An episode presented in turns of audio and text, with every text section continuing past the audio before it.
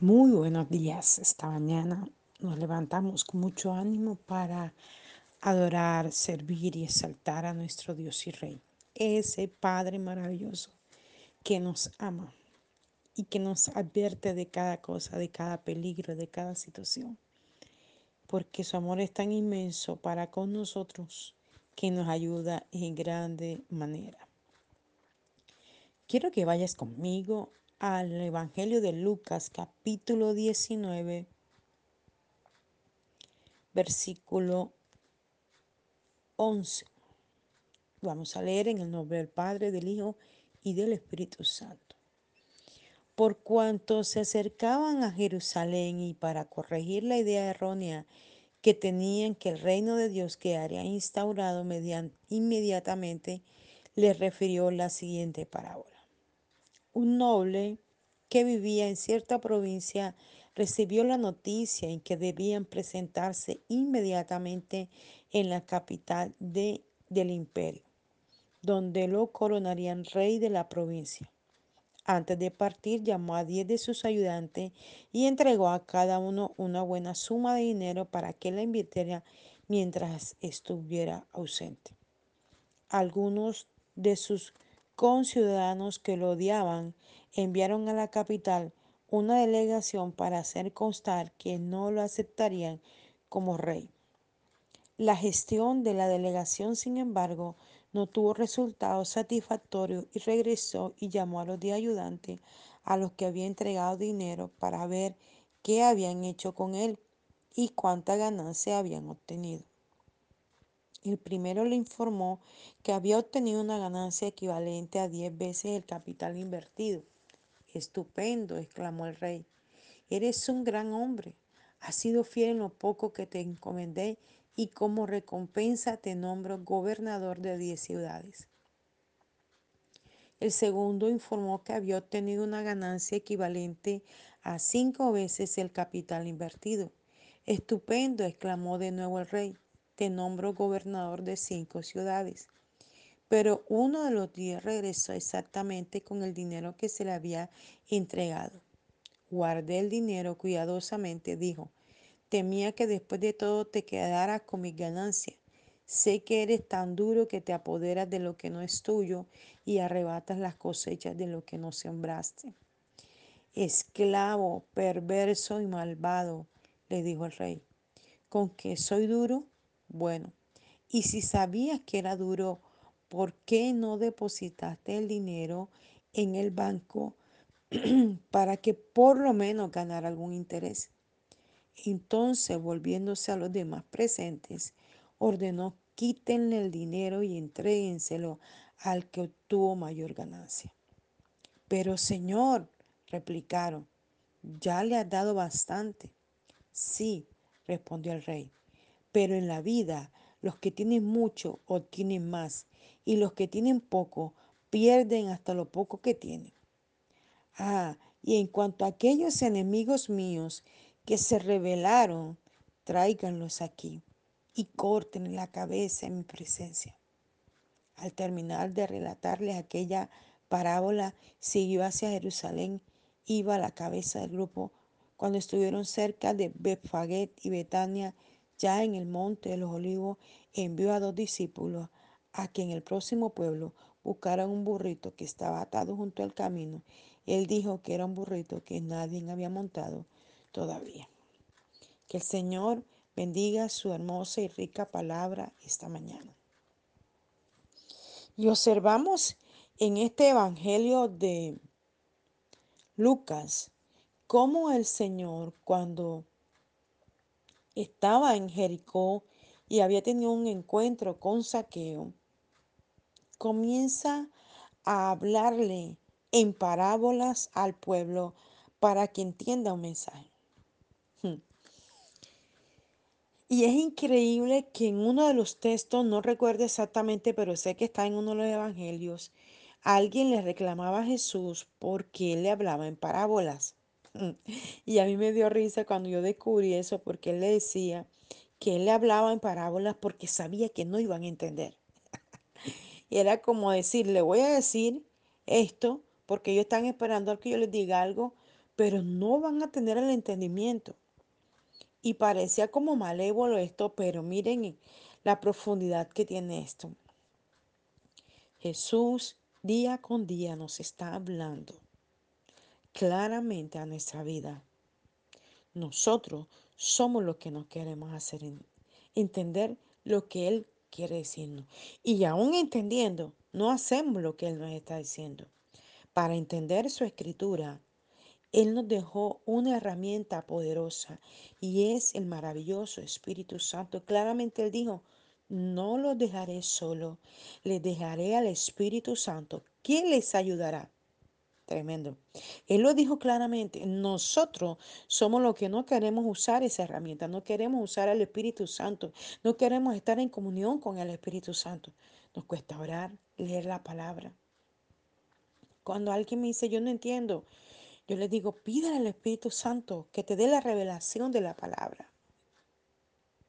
Y mire, vea, cuando tú tienes una vida diaria y continua de relación con el Padre, es tan fácil como el Espíritu Santo comienza a revelarte y a mostrarte aquellas cosas ocultas, aquellas cosas que no son fáciles de entender. Él te las trae revelación. Y entonces vemos a eso aquí, en el libro de perdón, en el Evangelio de Lucas, capítulo 19, hablando una parábola para que el pueblo entendiera lo que él quería decirles. Y mira lo tremendo. Les recuerdo que yo estoy leyendo en la Biblia parafraseada al día. De pronto va a decir un poquito diferente a tu Biblia, pero lleva el mismo contexto. Y dice, por cuanto se acercaban a Jerusalén y para corregir la idea errónea que tenían que el reino de Dios quería quedaría instaurado inmediatamente, les refirió la siguiente parábola un noble que vivía en cierta provincia, recibió la noticia de que debía presentarse inmediatamente en la capital del imperio, donde lo coronarían rey de la provincia. Antes de partir llamó a diez de sus ayudantes y entregó a cada uno una buena suma de dinero para que lo invirtiera mientras estuviera ausente. Tremendo esto. E, este noble vivía en un lugar, allí reinaba, allí estaba. Y él lo llamaron a otro lugar, pero antes de irse, él dejó designado una tarea para cumplir. Jesús ha designado una tarea sobre la iglesia del Señor.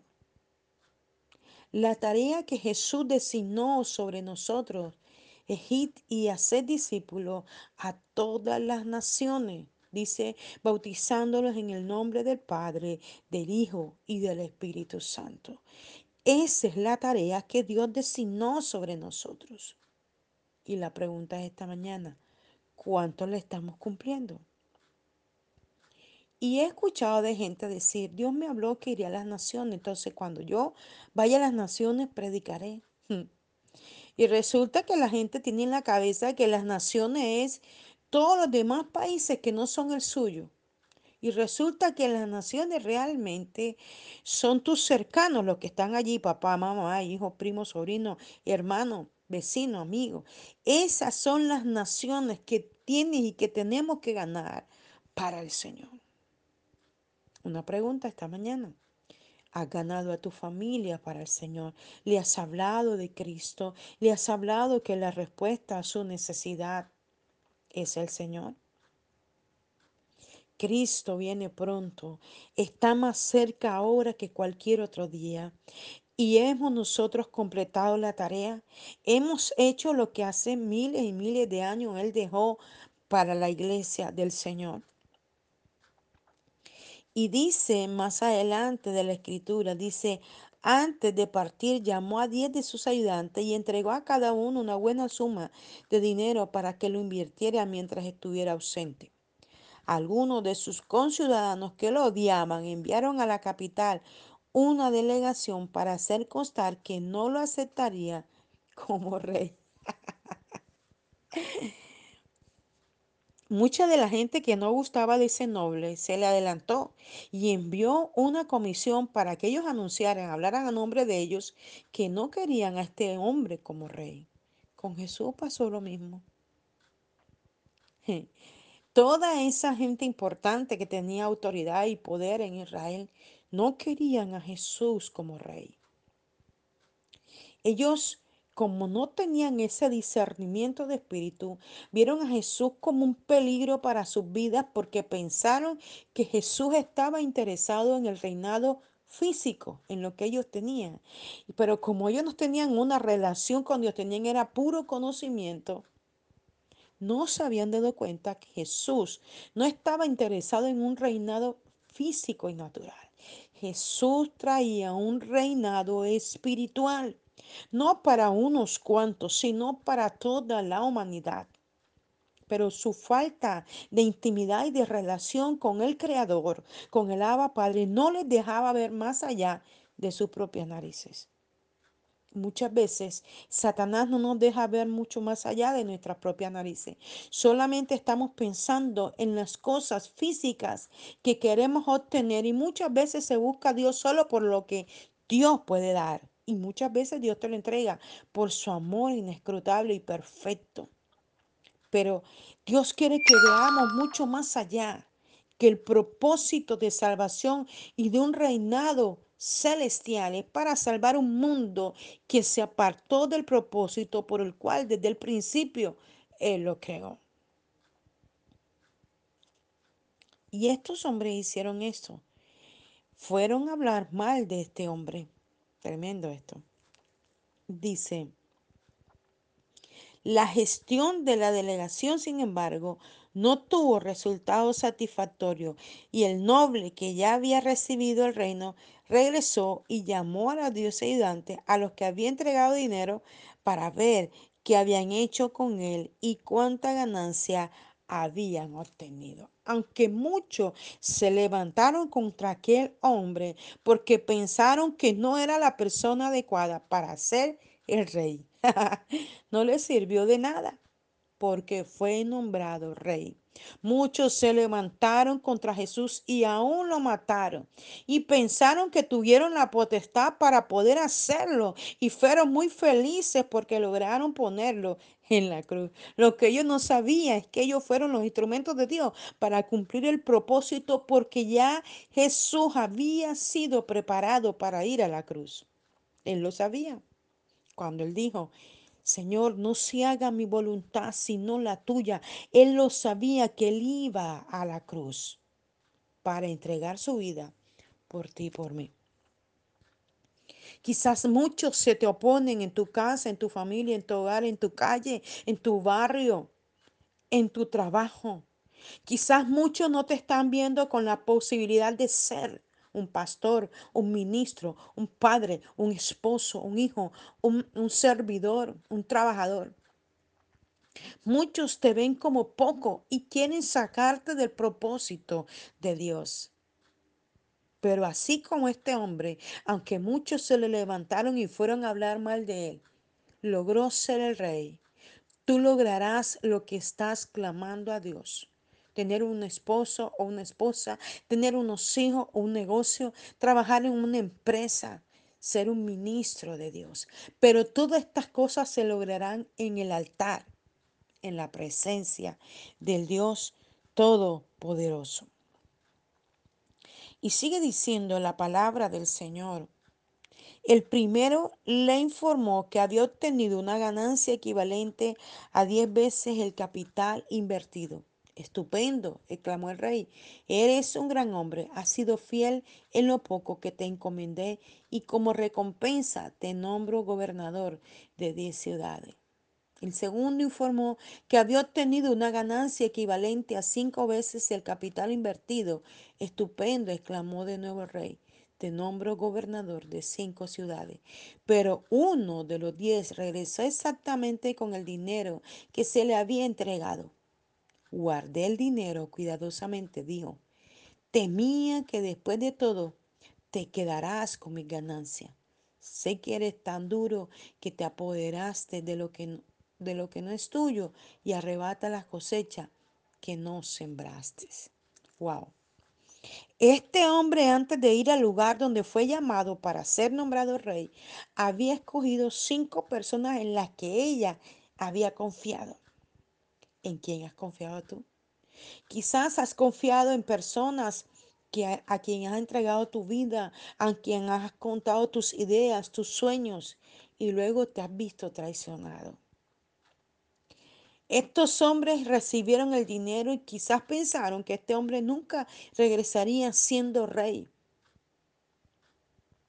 Pero vemos dos ejemplos claros de diez hombres que aunque sabían que otros se habían levantado contra este hombre, creyeron en lo que él había dicho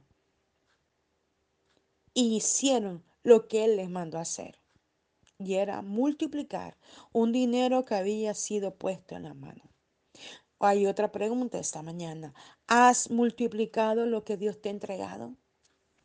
La gente dice, haya sido anunciado por miles de años que Cristo viene por segunda vez, pero no lo hemos vuelto a ver. Quizás nunca vendrá. Entonces la gente se desgaja a hacer su voluntad y lo que quieren en el pecado, en la maldad, en la ignominia, en la brujería, en las obras de las tinieblas, haciendo mal al hermano, a la familia, quitando propiedades, robando, matando. Y se les olvida que Cristo viene por segunda vez a hacer un juicio sobre esta humanidad y que uno a uno, buenos o malos, ricos o pobres, todos daremos cuentas a Dios de todo lo que hicimos en la tierra. Ni uno se escapará del juicio de Dios.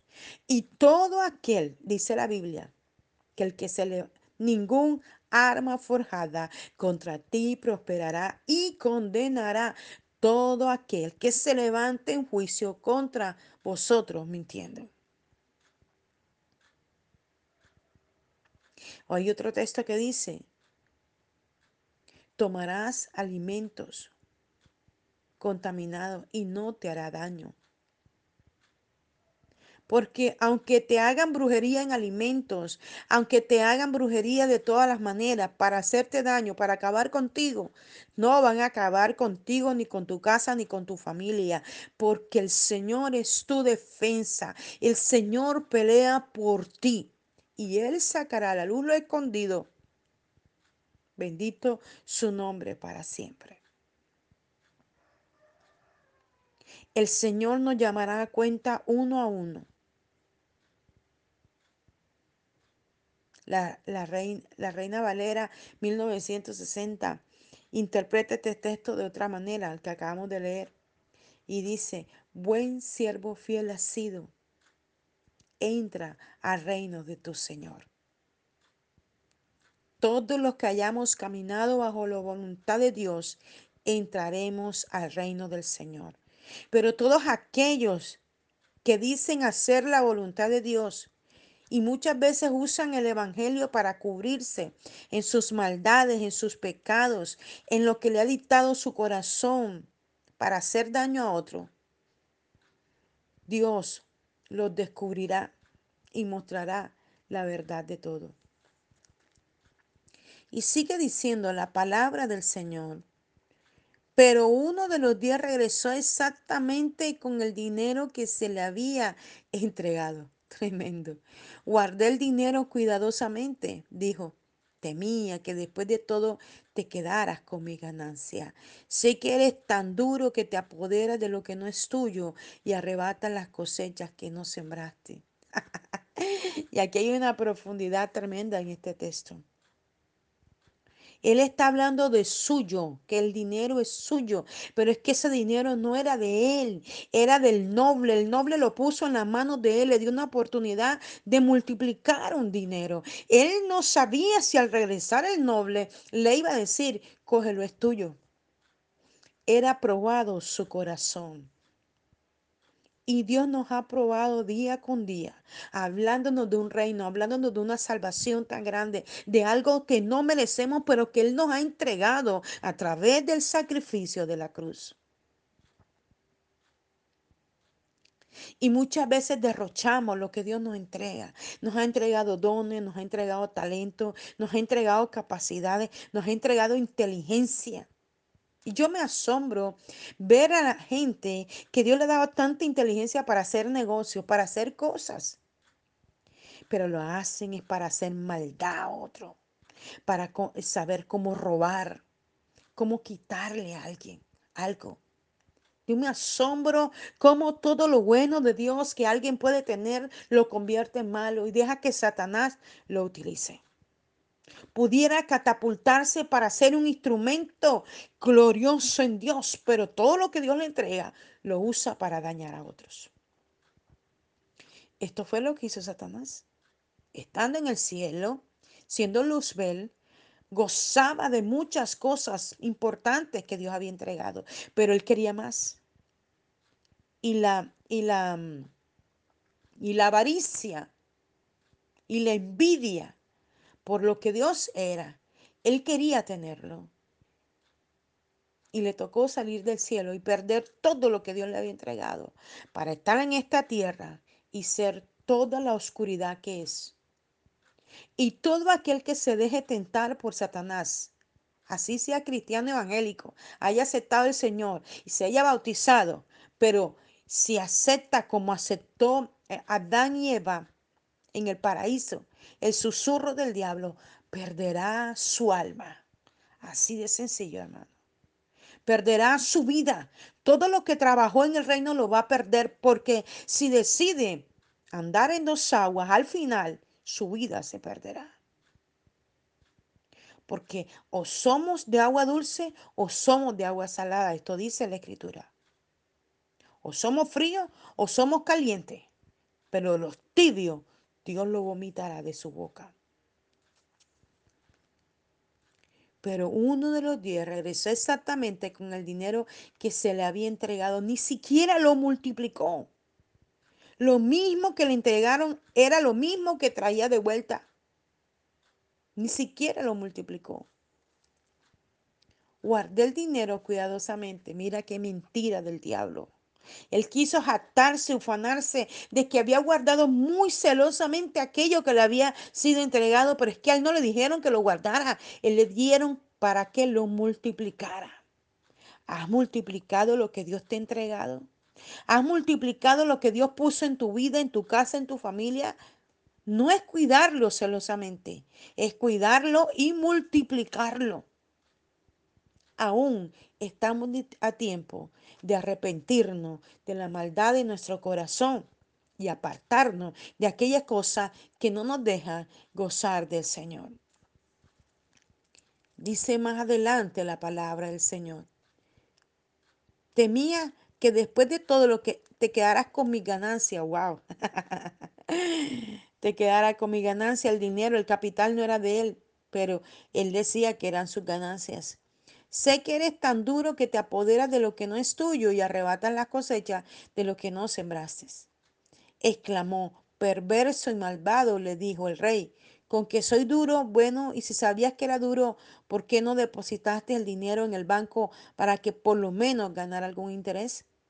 Entonces, volviéndose a los demás presentes, ordenó, quítenle el dinero y entréguenselo al que obtuvo mayores ganancias.